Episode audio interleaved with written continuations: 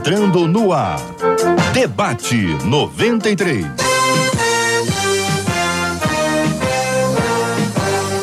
Realização 93 FM. Um oferecimento Pleno News. Notícias de verdade.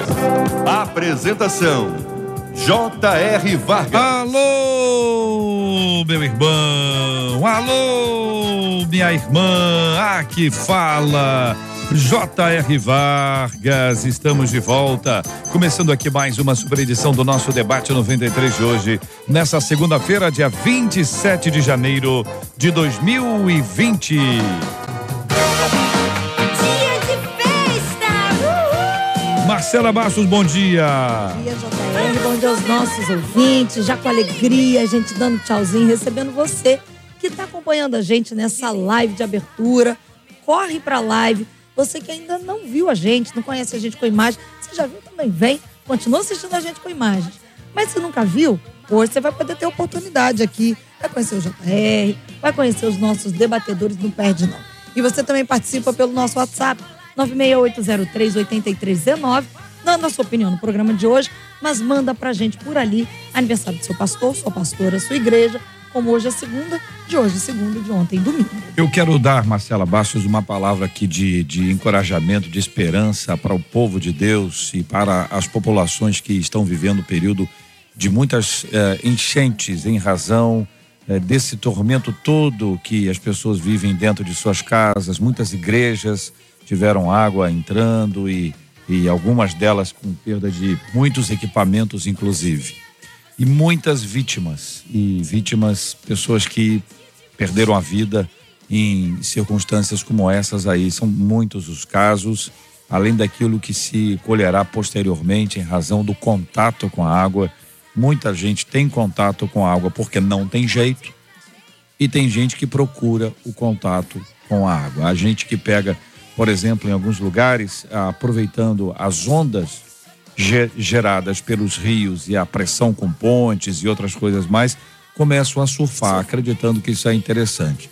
Além disso, um número muito expressivo, expressivo de gente que acabou invadindo lojas, lojas que foram as portas das lojas foram arrebentadas, as pessoas pegaram os produtos ali, levando para suas casas, gente é, é, rindo, sabe? Tendo prazer na desgraça alheia. É impressionante que no momento de dor a gente veja tanta gente sensível que participa, que, que, que oferece ajuda, que leva pessoas para sua casa, que se doa mesmo. Mas também existem aqueles que revelam dentro dessa parcela da sociedade um espírito muito, muito, muito ruim, uma, uma atitude mesquinha, absurda. Além, claro, é, daqueles que invadem casas você imagina bem o que, que é isso. Casa cheia d'água e aí chega alguém e, e, leva isso tudo. Mas a minha palavra é de esperança, né? Eu falei que é de esperança? esperança. Falei, né? Por quê? Porque depois eh, da chuvarada toda existe um sol que brilha, um céu azul, existe solidariedade, existe muita gente unida e o país inteiro querendo ajudar. Espírito Santo, Rio e Minas, especialmente esses três estados que tiveram, ah, pelo menos estão tendo agora maior repercussão e as informações que eu tenho, obviamente, são muito lo localizadas a algumas áreas específicas, as fotos que os meus amigos mandam, familiares mandam, muita gente relatando as lutas e as dores de Minas, Espírito Santo e Rio, nessas três áreas com as quais eu estou aqui aí envolvido di diretamente relatando aqui para os nossos queridos ouvintes. São cenas incríveis, né, Marcelo? São, são cenas terríveis, difíceis, o nosso, a nossa palavra realmente de esperança é lembrar que o Senhor, Ele é o nosso socorro bem presente na hora da nossa angústia. Exatamente. E é necessário que o seguinte: se você sabe que o rio enche ali, se o te... sai daí, vai para outro canto, não tem jeito. Ah, vai entrar água aqui em casa, não tem jeito. Tem certas coisas que a gente tem que correr é, pela vida correr pela vida. Palavra boa. São 11 horas e 8 minutos. Você está acompanhando a gente aqui no Facebook da 93 FM. Vai conhecer que é Marcela, câmera na Marcela Bastos. E ela vai apresentar os queridos debatedores que não apenas podem sorrir, como podem falar, se quiserem. Agora não é obrigatório, só depois. Vamos começar com a nossa menina da mesa, hoje, Eveline Ventura. Ao lado dela, o pastor Gilton de Medeiros. Aqui ao meu lado direito, o bispo Jaime Coelho. Ao meu lado esquerdo, segundo a esposa dele, sempre que tinha foto, era É. o mais bonito da foto. Ela deve estar bem atenta naquela live ali, né? Pastor Zé Derivaldo, aqui, ó. Né? E ele responde, positivo. Ele falou positivo, com Positivo. certeza. Ah, eu nem falou. ouvi, mas imaginei. Daqui. né? Marcela, manda um abraço aí pra Karen Cardoso. Karen Cardoso. Ana Álamo. Ana Álamo. Andréa Fly Fly. André Fly É, Fly. o pessoal inventa os apelidos, não tem nada com isso. É Amanda Santana. Amanda Santana. Zenilda Rodrigues. Zenilda Rodrigues. Ana Lúcia. Ana Lúcia. Suzete Simão. Suzete Simão. Adélia Silva. Adélia Silva. Gilvânia Tomás. Gilvânia Tomás. Reginaldo Santos. Reginaldo Santos. Moninha Silva. Moninha Silva. Dalva Pereira. Dalva Pereira. Beta Rodrigues. Beta Rodrigues. Tayane Aguiar.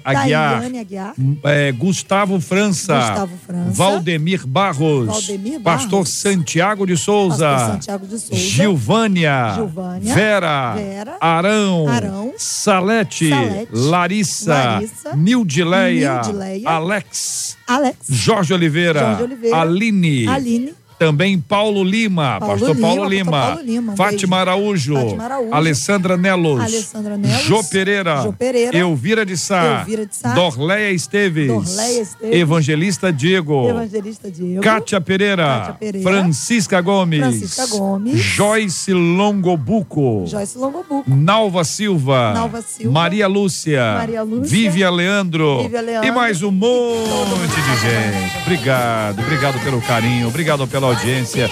Seja muito bem-vindo, muito bem-vinda aqui, ó, ao Debate 93 da Rádio 93 FM.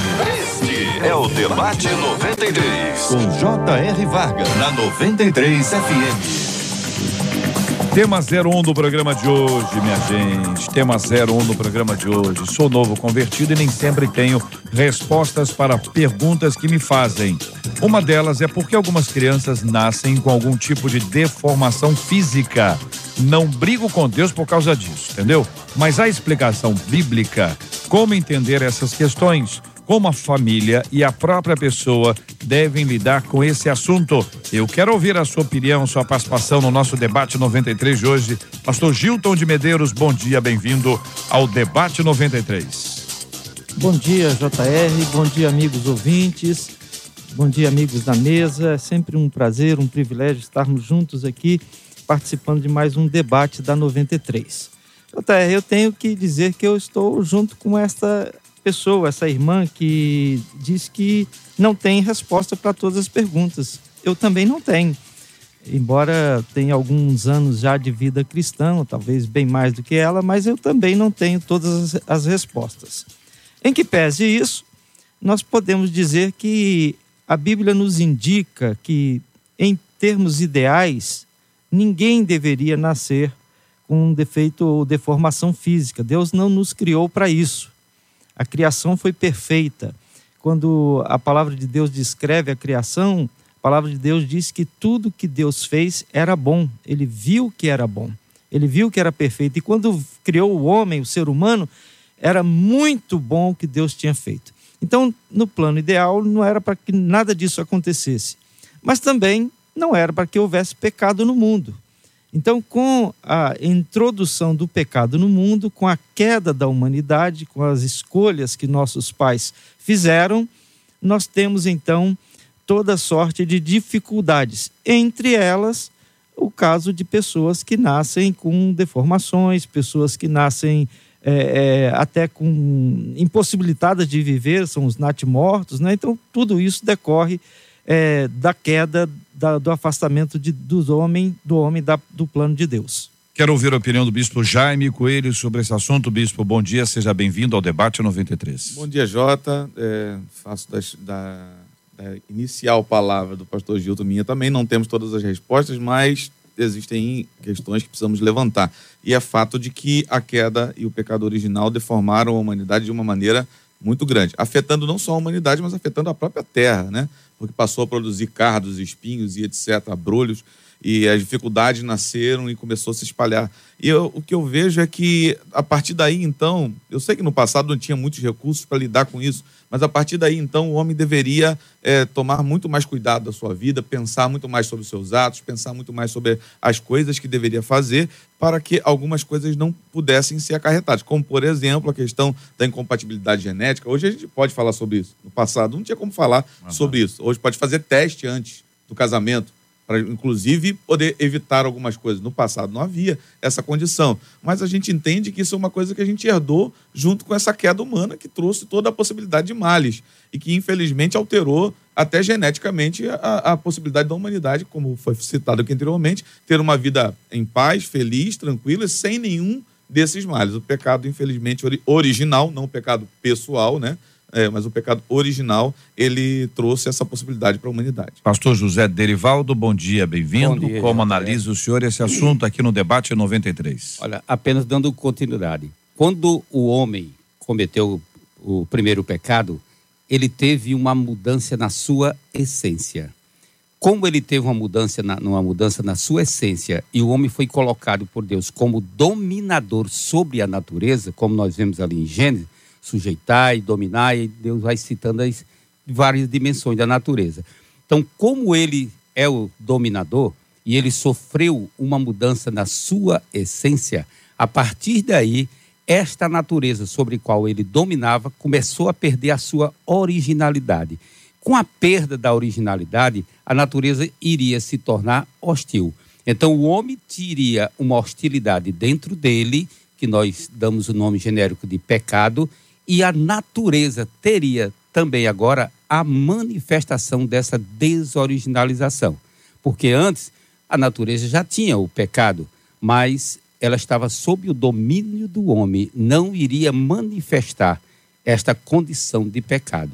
Mas agora, o homem tendo na sua essência, começa a natureza a fazer brotar. E o que vai acontecer?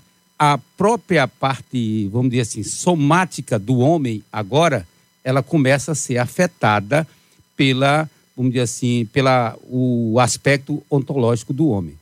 O homem, o pecado do homem afetou a sua essência. Então, o lado que foi afetado, vamos dizer assim, do homem, do ser humano geneticamente, foi o lado que nós chamamos de ontogenético, que de, é determinante de características morais e sociais. Características não somáticas, como é o aspecto filogenético. Então, a partir daí, se ele teve influência nisso aí, então isso aí tem, vamos dizer assim, tem gerência direto sobre o lado filogenético. E a partir daí vem as deformações. Eveline Ventura, muito bom dia, seja bem-vinda à nossa menina da mesa de hoje, aqui é o Debate 93. Bom dia, JR, bom dia aos demais debatedores, um prazer estar aqui. Eu concordo com tudo que foi colocado aqui na mesa, né, com muita sabedoria pelos pastores participantes. E acredito que, acrescentando a essa questão da consequência do pecado, né, o plano original do Senhor, de Deus, na criação do mundo, não era esse. Era que se, né, todos nós fôssemos perfeitos, né? mas em, em decorrência dessa entrada do pecado, a queda do homem, a gente acabou sofrendo essas consequências e até hoje sofremos por conta disso. E também muito hoje em dia por conta das nossas próprias atitudes, né? De má alimentação, a questão genética, que muitas vezes não é levantada, a questão de, do fumo, né? da bebida alcoólica, drogas. Então, muitas mulheres não têm né, necessariamente um cuidado durante esse processo da gestação tão delicado e acaba por si favorecendo né, a um, uma consequência pior, uma, uma consequência negativa aí no caso, na formação genética desse bebê. Então, tem a participação aí também humana direta em alguns alguns casos, né? A gente sabe que nem todos, mas muitas vezes também é em consequência da própria atitude da pessoa de forma irresponsável lidar ali com aquela gestação.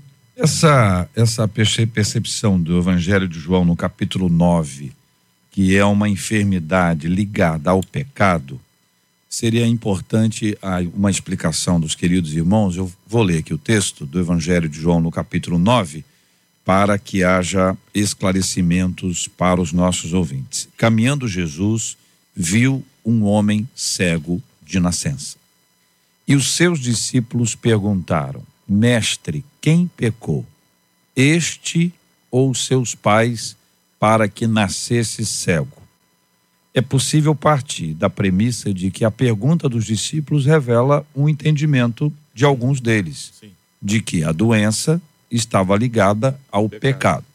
Pessoal, Respondeu Jesus: Nem ele pecou, nem seus pais, mas foi para que se manifestassem nele as obras de Deus.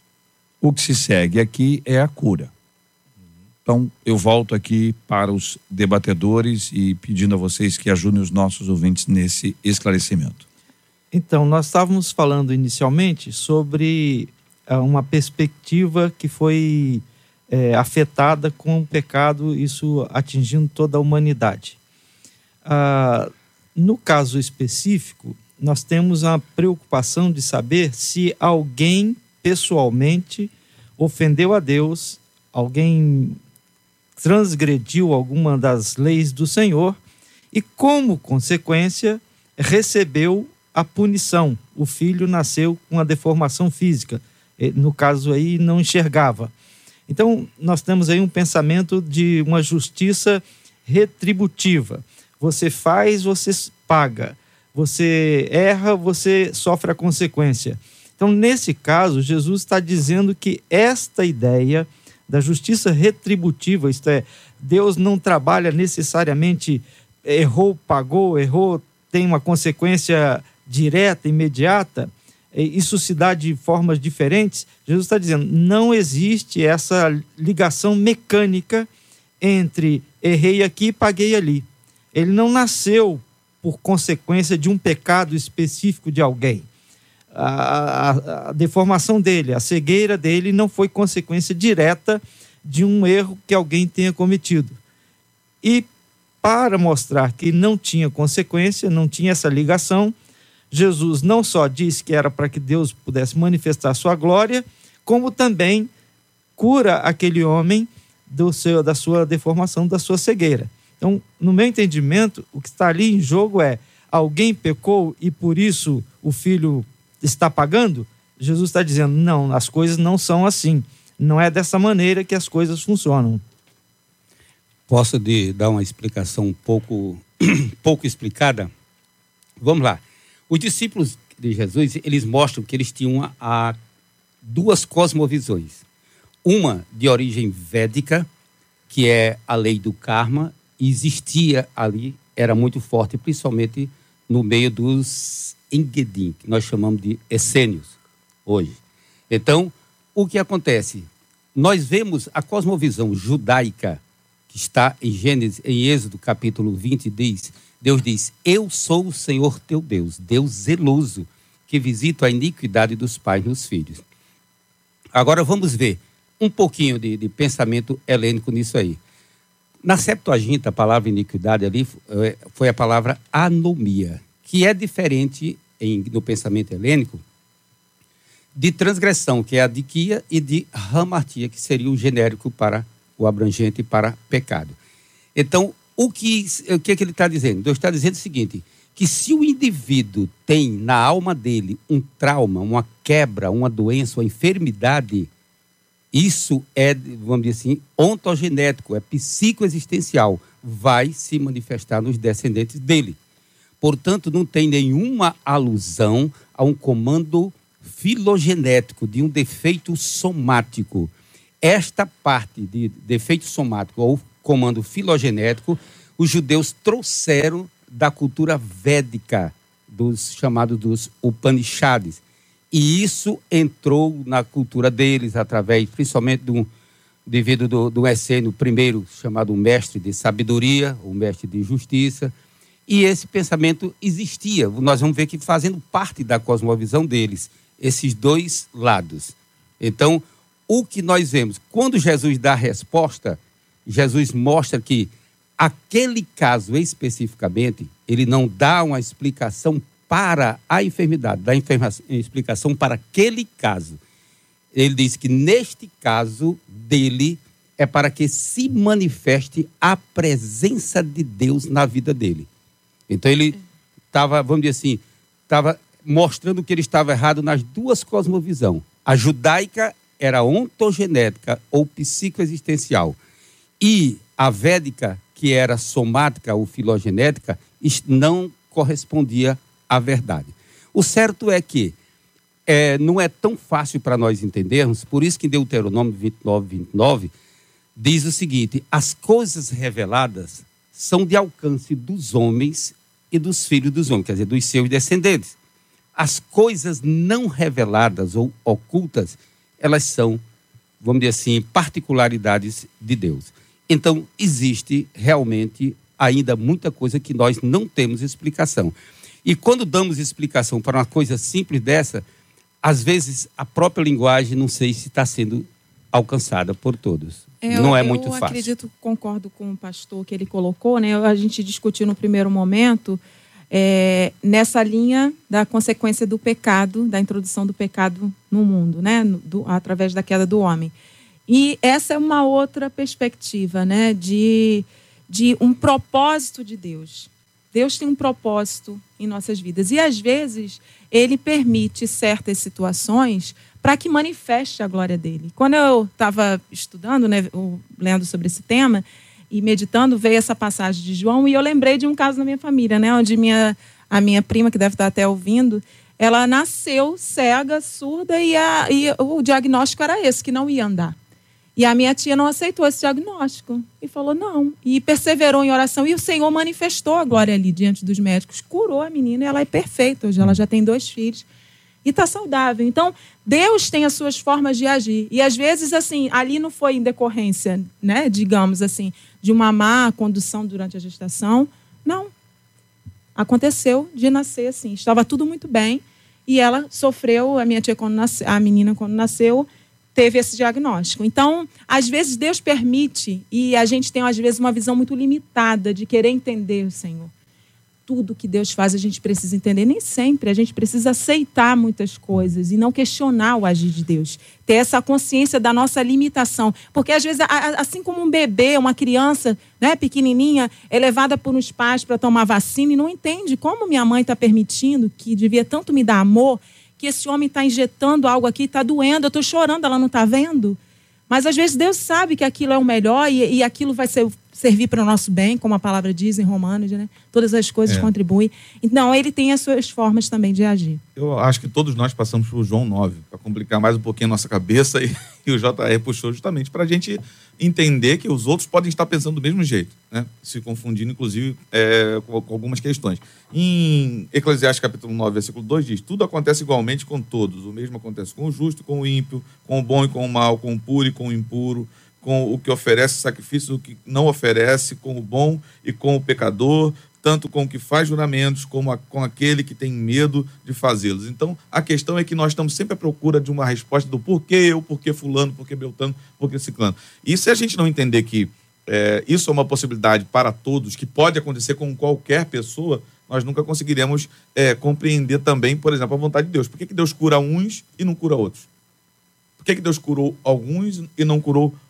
Deus curou sua prima, mas pode ser que tenha alguém que esteja ouvindo, Sim. que tenha alguém na, na sua família nessa condição e não foi curado. E será que isso não gera um certo conflito no coração de não aceitar isso, de se revoltar contra isso, de se voltar contra isso, quando na verdade a Bíblia diz que tudo está possível para todos?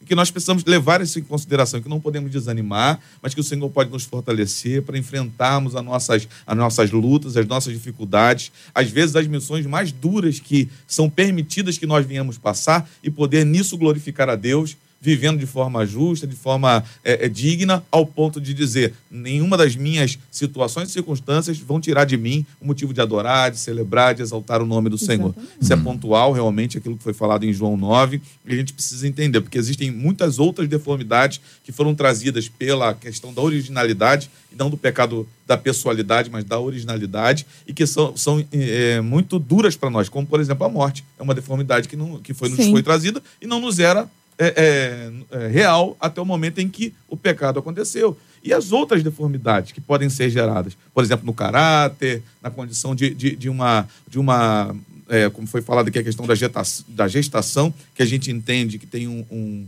uma- um afeto muito grande no feto, quanto à questão do que se sente, do que se pensa, da maneira como se age, do que se toma. Do que, né, eu li ontem uma matéria, por exemplo, sobre um remédio que era usado para hanseníase, que foi lançado em 1950, que na época, até 1962, nasceram 10 mil crianças deformadas.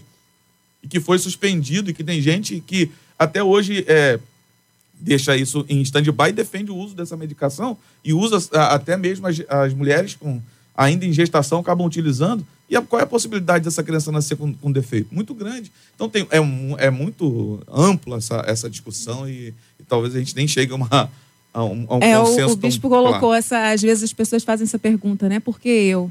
Na verdade, é por que não eu? É. Por que eu não poderia passar por Sim. isso e meu irmão sim, né? Sim. Então a gente precisa também, eu concordo, ter essa perspectiva mais ampliada. Que foi mais ou né? menos o que os discípulos fizeram. Tipo Sim. assim, a gente nasceu bem porque a gente não pecou. Ele nasceu mal porque ele pecou. Ou porque o pai dele pecou. Meu pai não pecou porque o pai dele pecou. Era a cosmovisão daquele tempo. Eu posso afirmar aqui com base na fala de vocês que uma uma enfermidade ela não pode ser considerada nesse caso aqui quando a nossa ouvinte fala é, sobre crianças que nascem com algum tipo de deformação física que isso não é um castigo divino posso dizer que não é Não, não é. não pode Com dizer ou pode não. dizer Não, não, não, é um castigo divino Pode dizer Não. que não é um castigo. Perfeito. Então, essa é, é uma base. Não é um castigo divino. Deus não está zangado com você. Você não é, não é alguém a quem Deus deixou de amar, ou seu filho, ou sua filha, por causa disso. Claro Então, isso fica claro. No aspecto sociológico, a gente lembra que durante muitos anos, ah, crianças com algum tipo de deformidade física era rejeitada. Em alguns casos, pré-cristianismo, eram rejeitadas a ponto de serem jogadas do lado de fora das, das cidades para serem comidas pelos animais. Não havia amor algum. E isso era aceito socialmente. Isso também não era crime. Não era assim absurdo, o pessoal fez ali. Não, não, era, era o hábito, normal. O cristianismo chega e muda a perspectiva das pessoas e as cura.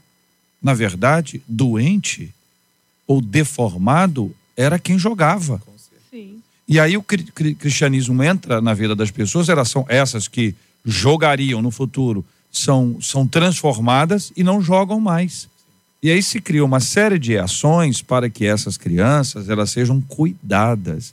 Então, primeiro elas foram acolhidas, segundo elas foram cuidadas. Nesse processo de cuidar, vocês sabem muito bem que vários ah, alunos eles não podiam frequentar a mesma escola. Eles tinham escolas especiais, escolas voltadas para esse grupo. Hoje já se trabalha a inclusão e o engajamento disso através de uma série de grupos de pessoas, mas tem uma área específica da psicopedagogia que trabalha isso para poder inserir essa criança no meio das outras, porque a criança pode ser rejeitada ou pode rejeitar. As duas coisas podem ac- acontecer. Então tem que trabalhar a turma, trabalhar a criança, trabalhar os pais, os pais, os pais todos, os pais das, das outras crianças, que às vezes o problema não é nem a criança.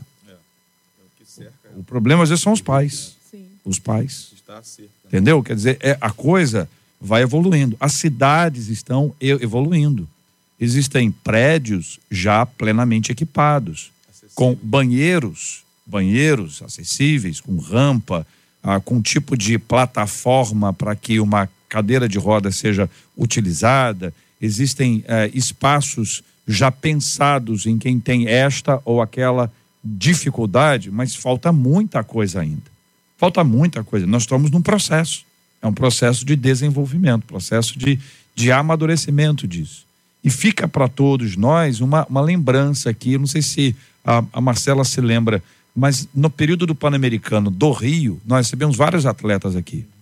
E houve uma atleta pan-americana e ela, ela, ela dizia que é, é cega, ela, ela não queria ser curada. Ela dizia para as pessoas: não orem para que eu seja curada. Eu sou normal. E, e todo mundo aqui a- acompanhando, ficou um silêncio como esse aqui agora, porque todo mundo esperava assim. Quer dizer, ninguém esperava que ela dissesse isso. Certo? Não é uma fala assim comum. Não orem por isso. Eu já tenho o melhor, Jesus na minha vida, eu tenho, eu tenho saúde, eu não sei qual era a atividade. Você lembra, Marcela?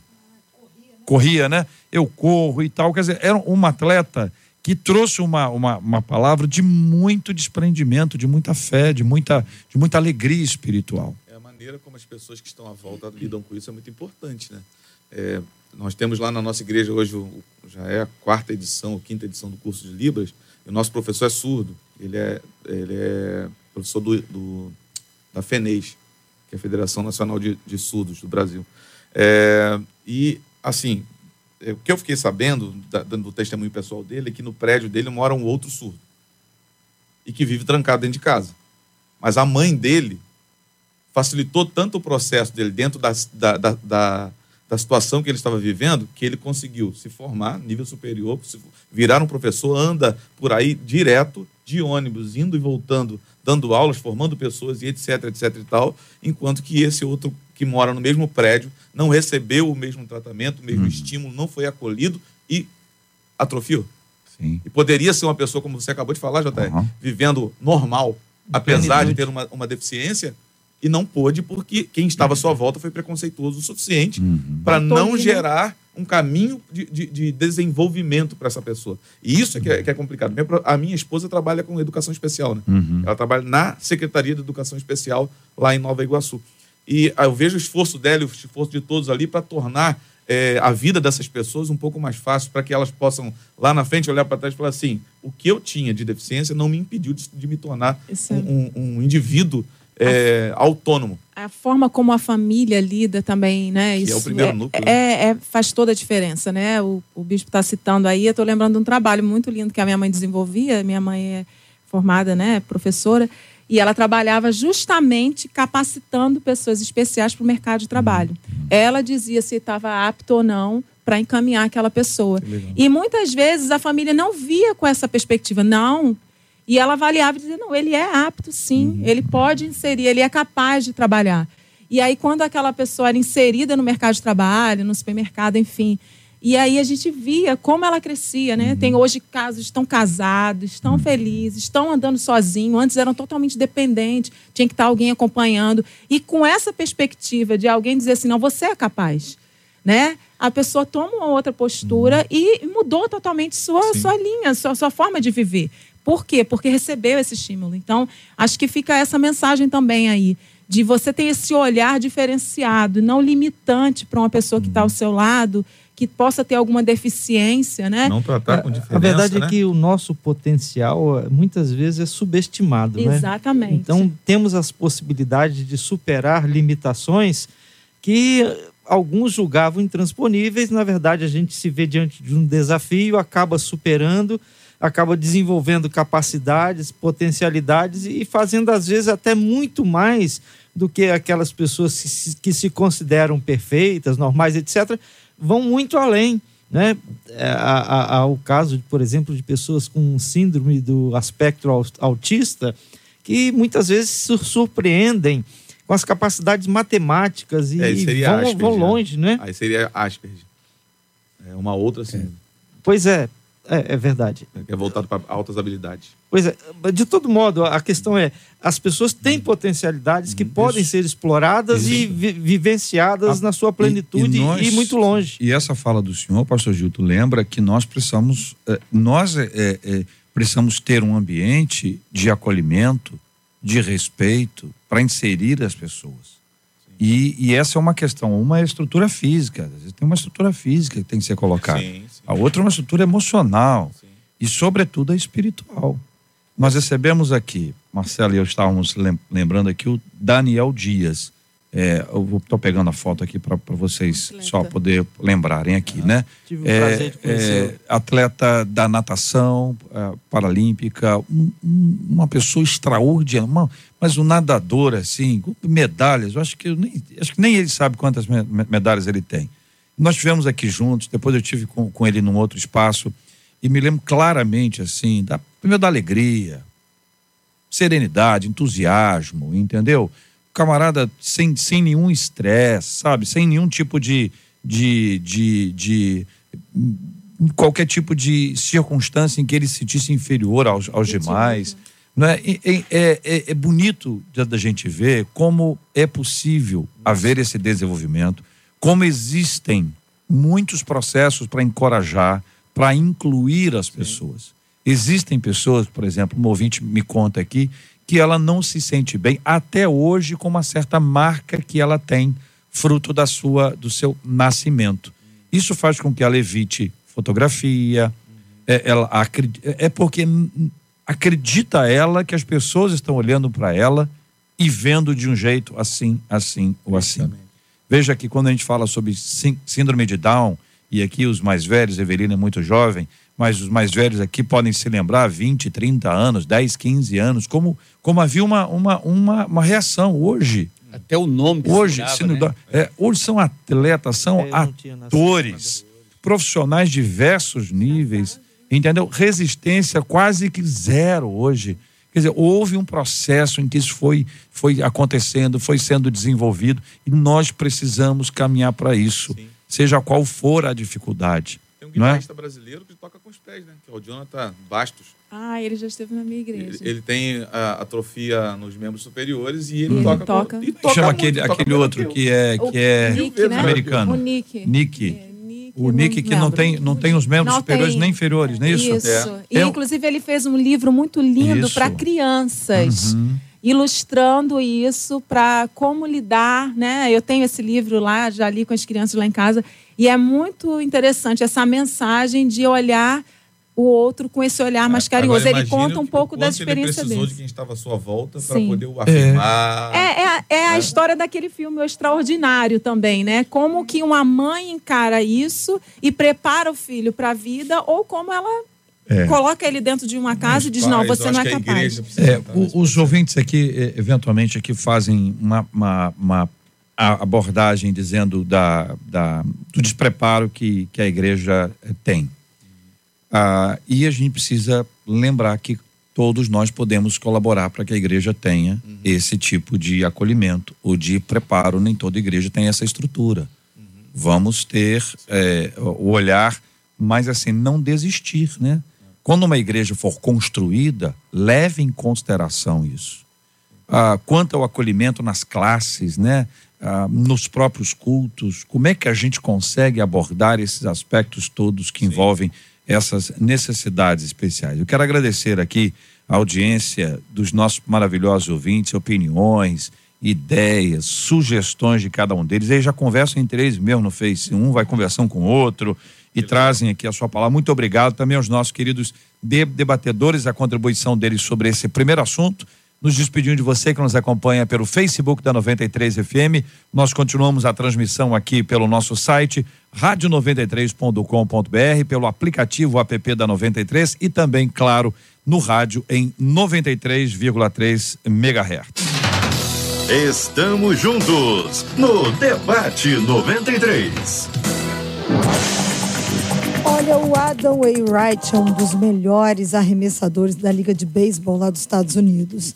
E ele começou um plano anual de leitura da Bíblia e está convidando, quer dizer, convidou já, né? Lá em no início de janeiro, todo mundo a fazer essa jornada de leitura bíblica com ele. O arremessador do São Luís Cardinals disse aos seus seguidores do Twitter que ele começaria essa jornada de leitura bíblica no dia 12 de janeiro e iria né, fazer essa leitura durante todo o ano para completar esse plano em um ano. Aí, o que, que ele fez? Ele criou uma conta no Twitter dedicada a essa jornada de leitura bíblica e convidou os fãs a lerem a Bíblia junto com ele. Até a última atualização já eram 3.500 seguidores nessa nova conta da leitura bíblica, onde o Adam publica as atualizações sobre as leituras diárias dele e também permite que os seguidores compartilhem atualizações sobre as leituras deles também, né? Todo mundo percebendo que não está lendo sozinho.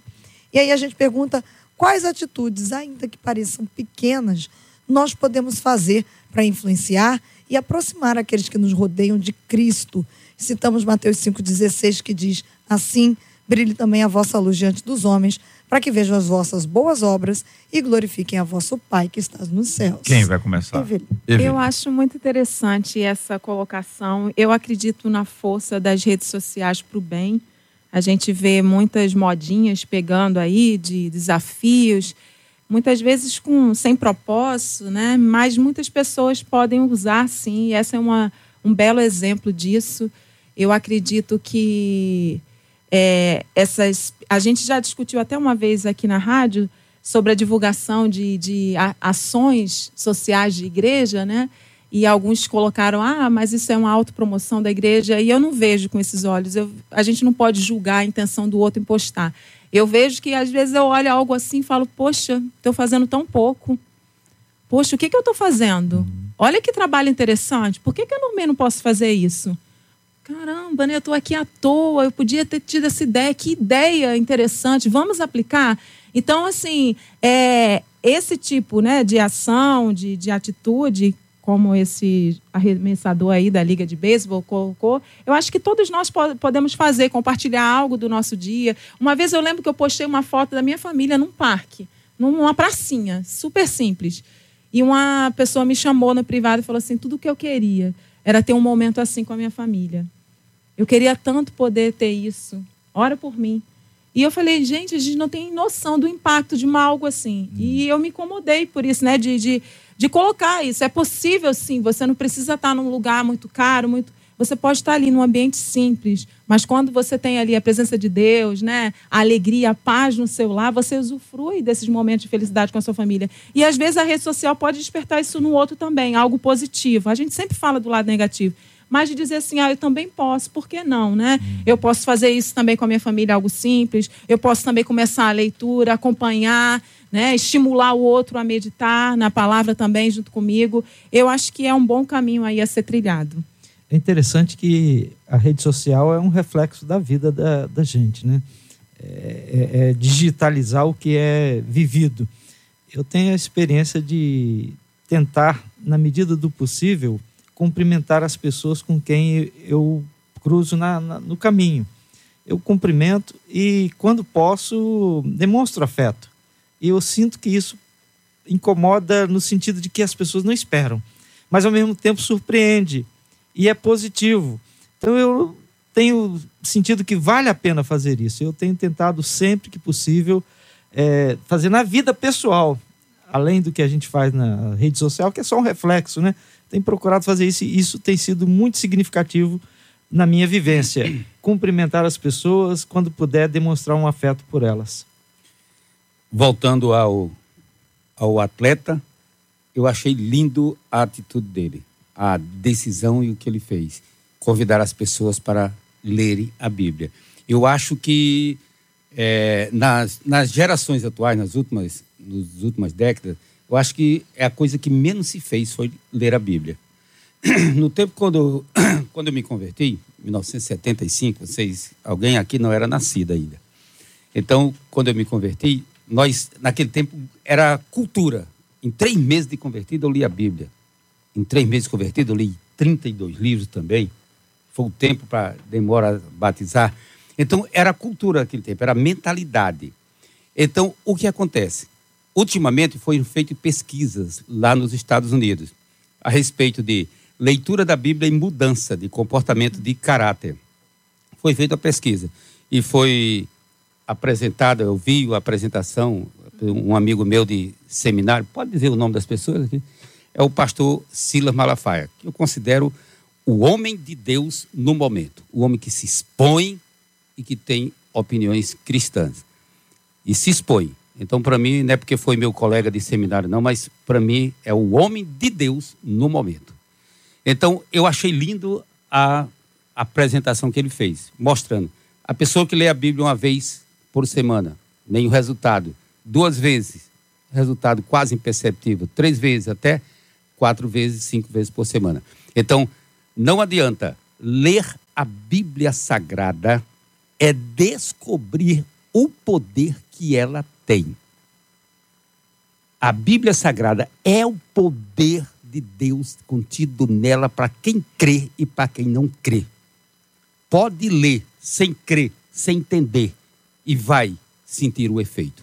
Então, o que eu acho incrível na palavra de Deus, na Bíblia Sagrada, é justamente isso. Eu dou graças a Deus porque eu fiz seminário pouco tempo depois de, de, de crente, na década de 70, e durante o seminário eu tive a possibilidade de ler dez vezes a Bíblia Sagrada. Aquilo para mim foi lindo, foi maravilhoso e causou uma mudança tremenda em essência em mim. Graças a Deus por esta possibilidade. Amém. Amém. Eu, eu fui criado no Evangelho, Jota, e uma coisa que eu sempre ouvi dos meus pais, e na igreja, né, minha formação é batista, é a questão da mordomia, que a gente é mordomo, que a gente precisa aprender a servir, assim como essa lâmpada que está sobre a nossa cabeça, que nos serve no ambiente que ela está inserida.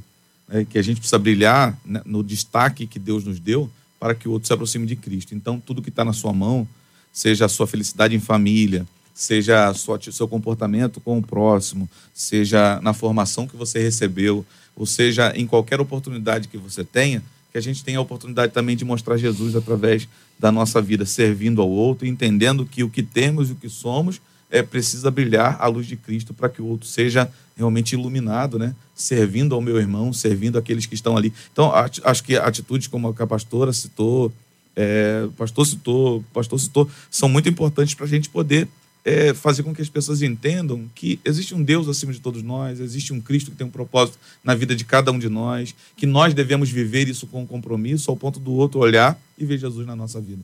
Como diz Colossenses, né? É Cristo em nós a esperança da glória. Então que seja assim. 11 horas e 49 minutos no Rio. O seu rádio está no Debate 93 na quinta-feira passada, o chamado relógio do apocalipse badalou, faltando aí 100 segundos para meia-noite, sinalizando maior nível de perigo para a humanidade desde que ele foi criado em 1947. E, enfim, o relógio do apocalipse mostra aí as questões, foi criado pelo boletim dos cientistas atômicos.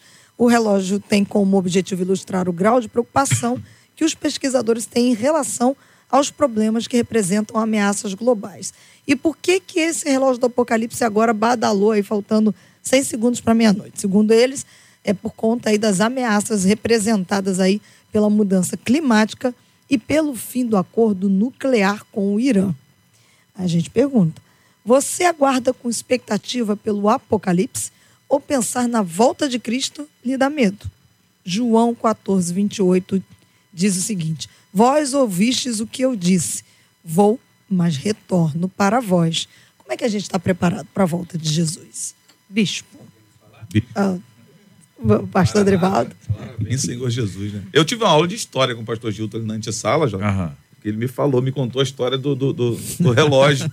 é. é. Ele me disse que foi após a guerra, e aí a, a, preocupação com como se estouraria uma guerra nuclear e tal. Ele acabou me contando um pouco. Uhum e eu aprendo com isso, porque o debate é, é um lugar disso também. Não é só de, de, de, cooperar, mas de receber essa cooperação. Eu, eu, cara, eu vivo Jesus como se ele fosse voltar agora mesmo. Eu vivo em Cristo como se ele fosse voltar nesse exato momento. Então, não dependo de um relógio para me deixar mais com, com medo ou, ou, com menos medo. E até compartilhei com o Gilto uma matéria que eu li é a respeito do, do, dos cientistas da NASA estarem preocupados com a questão de Yellowstone, do mega vulcão que existe lá, que acabaria com o estoque de comida e etc e tal na Terra em dois meses e, 44 dias, sei lá. 40 e pouco dias, não. Dois meses e quatro dias, se eu não me engano. Uhum. Eu fiz um cálculo aqui depois. São 74 é, dias, na verdade. O vulcão está onde? Yellowstone. Onde é isso? Nos Estados Unidos. Mas não, que lugar dos Estados Unidos? Ah, não lembro. tá. A região não lembro. Mas existe lá esse. Já teve, já foi até alvo né? de filme, né? Já teve um filme sobre isso. Nevada, né? é? Uhum. E aí é, a, região, a, gente né? fica norte. pensando no seguinte: será que as coisas desse mundo é que vão ditar a nossa fé? Ou será, apesar de sabermos que os sinais são necessários para entendermos, sei lá, ou percebermos e etc e tal, mas estamos embasados nisso ou estamos preparados, por exemplo, se Jesus voltar pessoalmente para nós agora? É, se eu não conseguir é, chegar em casa. É uma coisa que nós temos que pensar. Nós, como cristãos, devemos estar preparados a toda hora. Agora, quanto à questão, é, é que o, a, vamos dizer assim, o leigo, o não teólogo, para ele, Apocalipse é uma catástrofe de extinção da humanidade. E na Bíblia Sagrada, Apocalipse é um processo de redenção do cosmos. E então ele acontece, vamos dizer assim, tendo como catalisador a redenção da alma. Então, o que nós estamos esperando não é o que os cientistas estão prevendo não é o que, vamos dizer assim, com a, o que eles estão alarmados. Nós estamos esperando a redenção do cosmos e é o que está registrado no livro do Apocalipse. O que nós temos agora, os acontecimentos que são parecidos com o que vamos dizer assim, está registrado em Apocalipse, é o que Jesus chamou de princípio das dores. Então, são sinais apenas de que algo vai acontecer em uma dimensão cósmica em um determinado tempo. O É isso que registra Apocalipse. colocou aqui, né, essa questão da gente estar preparado para Jesus voltar para nós a qualquer momento, porque isso é uma realidade. E eu acho muito importante, às vezes, quando vem esse tema à tona, é, eu vejo muitas pessoas assim dispersas, com a perspectiva muito aqui, né? E às vezes a gente se pega muito cheio de atividades, cheio de planos, cheio de projetos, né? E é bom parar diariamente e refletir, não, mas isso é só uma passagem. Meu destino final não é aqui, né? Eu tô só de passagem aqui. Quando a gente, eu estava ouvindo um louvor um dia e a, e a cantora dizia assim: traz de volta a perspectiva do céu para a igreja, Senhor. E eu fiquei assim meditando nisso. Às vezes eu sinto isso, essa essa falta de se falar do céu, essa falta de desejo de ir para o céu, essa falta de alegria em se falar do céu, como se fosse essa questão de medo, de pavor, de temor. Não é assim que devemos encarar. Né? Nós devemos estar preparados e com a perspectiva certa de que estamos aqui só de passagem, não se agarrar às coisas desse mundo e dizer: ah, meu Deus, o céu é mesmo? Ai, mas será que tem que ir mesmo? É agora? Ah, meu Deus, mas aqui está tão bom. Não, né? O céu é o nosso lar. Então, um dia vamos chegar e Maranata, hora vem o Senhor Jesus, que possamos estar preparados para a hora que o Senhor nos chamar e irmos ao encontro deles. É, seguindo na linha do pastor José Derivaldo, o, o João diz que as coisas do Apocalipse é para nossa consolação, é para nosso conforto? Não é para nos aterrorizar, né? Então, a, a perspectiva em relação à vinda de Cristo, a sua volta, é realmente essa, de uma esperança que nos alegra, de uma esperança que nos dá consolo, que nos traz a segurança de que estamos vivendo na direção certa. E realmente, é, o céu é pouco lembrado. E como contrapartida não pode deixar de ser dito, né? se fala de céu, tem que falar da, do inferno também, que é muito menos citado também, até porque falar de céu e Pavor. de inferno não, não, Não está na moda, né? não dá ibope, não dá né? ibope. Não, não agrada ao público. É verdade. Mas, realmente, nós precisamos viver na perspectiva de que hoje o Senhor pode estar conosco, seja numa um encontro pessoal, Sim. ou seja, no encontro global, onde todas as coisas vão de acontecer. É, a gente às vezes fica na expectativa da volta e esquece da nossa ida. Sim, É, é verdade. É verdade. né? Não, não tá voltando, não. Falta Vem, muita, parado. sinais. E a tua ida? Não, a minha ida, bom, a minha ida realmente eu, Verdade. eu não sei. Quando é que a passagem está Não é? comprada, né? Boa. Então, a gente precisa trazer essas duas coisas à mente. Agora, caminho, né? em muitos períodos como de tragédias, especialmente que envolvem a natureza, as pessoas trazem isso à memória. O mundo está acabando, olha, olha que é isso, são sinais. Ou quando acontece alguma coisa eh, eh, que tem um impacto mundial, embora aconteça num país especificamente, tem um impacto mundial, as pessoas falam sobre aquele assunto o tempo inteiro que a gente traz esse tipo de equilíbrio, né? De viver o dia de hoje, sabendo que a volta de Cristo pode ser hoje, ou sabendo que a nossa ida pode ser hoje, ah, não se assustando, porque infelizmente algumas pessoas lidam com isso com medo. É uma Uma- gente, tem gente que tem medo, Sim, muito medo mesmo. É uma coisa, JR, que a gente não pode deixar de considerar numa conversa como essa, é que cada geração julga que a sua geração é a, a última, é. a pior, é, nunca foi tão ruim como agora. É. E, e, e Talvez aí um outro fato. É, É. pois é. E um outro fato que também a gente não pode ignorar é que hoje nós temos muita informação. Há alguns anos atrás, ou séculos atrás, tragédias aconteciam que ninguém ficava sabendo. Tsunamis na Sim. Ásia, quem estava na Europa Sempre não tiveram, sabia, né? Então, Sempre existiram. sempre aconteceram muitas coisas, e- mas hoje há uma publicidade. Aconteceu há cinco minutos, o mundo todo sabe. Então, a gente tem que ter esse equilíbrio de saber que as muitas tragédias de hoje são as que sempre aconteceram, só que estão sendo é noticiadas vi- com muita frequência. Eu acho que cooperando com o pastor, o pastor Gildo está falando, é não viver pelas coisas que se, se veem. Porque as coisas que se veem são Exatamente. temporárias. mas as coisas que não se veem são São eternas. eternas. Então, é colocar o teu coração no céu e, como o Jota falou aqui, caminhar para lá. Não ficar parado esperando, mas caminhar para desenvolver a sua vida, trabalhar a sua vida para que você seja um cidadão do céu aqui na terra. A gente canta uma canção que várias pessoas gravaram, né? Eu vou colocar aqui na voz de Luiz de Carvalho, né? Porque ele vive, que deve trazer ao coração dos nossos ouvintes a esperança, a fé na volta de Cristo e que vamos morar para sempre com Ele, para a glória dele, na presença de Deus. Deus enviou seu filho amado para me salvar e perdoar. Na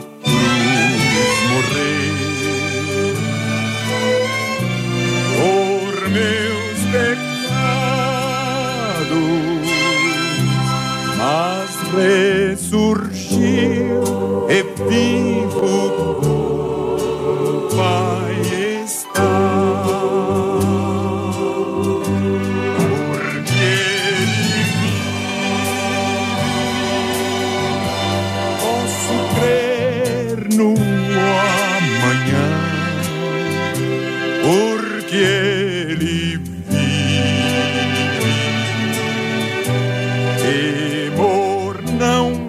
Carvalho, essa saudade, essa voz bonita. Puxa vida, que voz é essa? Fazendo uma mensagem que todo mundo sabe cantar. E quem não sabe pode aprender, porque esta canção, essa letra e essa música tem feito muito bem ao coração da igreja ao longo de tantos e tantos anos. Louvado seja o nome do nosso Deus e Pai. Vamos agradecendo aqui aos nossos queridos debatedores. Pastor Gilton de Medeiros, obrigado, um abraço, pastor. Obrigado, JR. JR, deixa eu dizer uma coisa para você. Eu tenho uma ovelha, membro da igreja que eu pastorei até agora, chamada Joacila. Ela disse que o sonho da vida dela é conhecer você, Ah, pelo amor porque de ela Deus. te admira. Joacila, tá sonhando baixo, Joacila. Considera, É isso, considera menina. você uma pessoa extraordinária, um grande professor da Bíblia. Ela aprende muito de Oh, Deus com Deus você. Muito grata a Deus por sua vida. Glória Então estou transmitindo o recado. O sonho dela é vir aqui. Traz ela aqui, Gilton. Vou, vou convidá-la para vir aqui. convida, Isso. convida. É, é, é, é, é convidado especial, querida Joacila. E deixa eu te dizer uma coisa: olha, o maior privilegiado aqui sou eu, que eu ouço quatro aqui, todos os dias, três ou quatro. Dia que são cinco, né, Marcelo? Anoto um monte de coisa, o que eu aprendo aqui, o que Deus me dá de, de insight. Então, Joacila, parabéns aqui aos debatedores, que eu aprendo com eles, nós aprendemos com eles, aprendemos juntos. Muito bem. E um abraço para o pessoal do prédio da Santo Seabra e para a equipe do Ministério Vida Radiante. Obrigado. Que Deus nos abençoe. Amém. Eveline Ventura, obrigado, um abraço. Obrigada, JR. Foi um prazer estar aqui. Foi um prazer conhecer os novos debatedores, alguns que eu não conhecia. E eu quero mandar um beijo especial para Silvana, que me ajuda lá, meu braço direito lá em casa. Para a irmã Lúcia, mãe da minha amiga Paulinha, que também está me ouvindo. Para minha tia Alcidésia, lá de Salvador, que está ligadinha, essa que eu contei o testemunho da filha aí. E para o meu esposo, Alessandro, que deve estar me ouvindo, os meus filhos, Aaron e Sofia, que hoje estão me acompanhando porque estão de férias, estão aqui com a mamãe. Beleza. Deus abençoe essas crianças lindas. O Bispo Jaime Coelho, obrigado, um abraço. Obrigado, Jota. Eu queria mandar um beijo para a Edificação em Cristo. Fizemos nove anos. né? Tivemos uma festividade sábado e domingo lá na igreja. Nós fizemos nove anos de ministério da Edificação em Cristo, né? É, e eu louvo a Deus por, por tudo aquilo que Ele tem feito, por tudo que Ele tem nos dado como oportunidade de vivermos nesse tempo, os desafios e tudo aquilo que superamos para poder chegar até aqui. Louvado seja o nome do Senhor. Um beijo a todos os ouvintes, a minha esposa que está em casa, Mary, e a minha mãezinha, Dona Ilza, que está lá em Santa Rita, deve estar ouvindo. Graças a Deus. Pastor José Derivaldo, obrigado, querido. Um abraço. Obrigado. Também um abraço para nossos ouvintes, todos os meus amigos que estão nos ouvindo. E aquele beijão para minha esposa, que inclusive, JR, nós Ah. fizemos segunda-feira passada, tivemos 41 anos de casado. Parabéns, pastor. E Deus abençoe. que mulher. Só Deus mesmo. Coisa linda. Beijão, filha. Deus te abençoe infinitamente.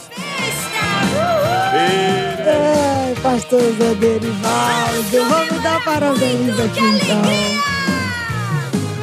Ontem foi aniversário do pastor Zezito Rocha Barreto, da Igreja Evangélica Missão da Fé ali em Manguinhos. Hoje é aniversário da pastora Edna Cristina, da Igreja Evangélica Posso Crer, amanhã ali em São Gonçalo. Quem mandou pra gente foi a ovelha Graciele. E hoje também é aniversário da pastora Nubia Carvalho, da comunidade Nova Vida. Quem mandou pra gente foi a ovelha Márcia. Um beijo pra todo mundo. Obrigada a você pela companhia até agora. A gente se despede aqui, desejando que a gente se encontre amanhã com a graça do nosso Deus, se essa for a vontade dele. E assim nos permitir. Amém, que assim seja. Gilberto Ribeiro já aqui no nosso estúdio da 93 FM já já, comandando aqui a Caravana 93. Quero convidar você a orar com a gente agora. Vamos apresentar esses temas, esses nomes. Vamos apresentar a sua vida diante de Deus em oração.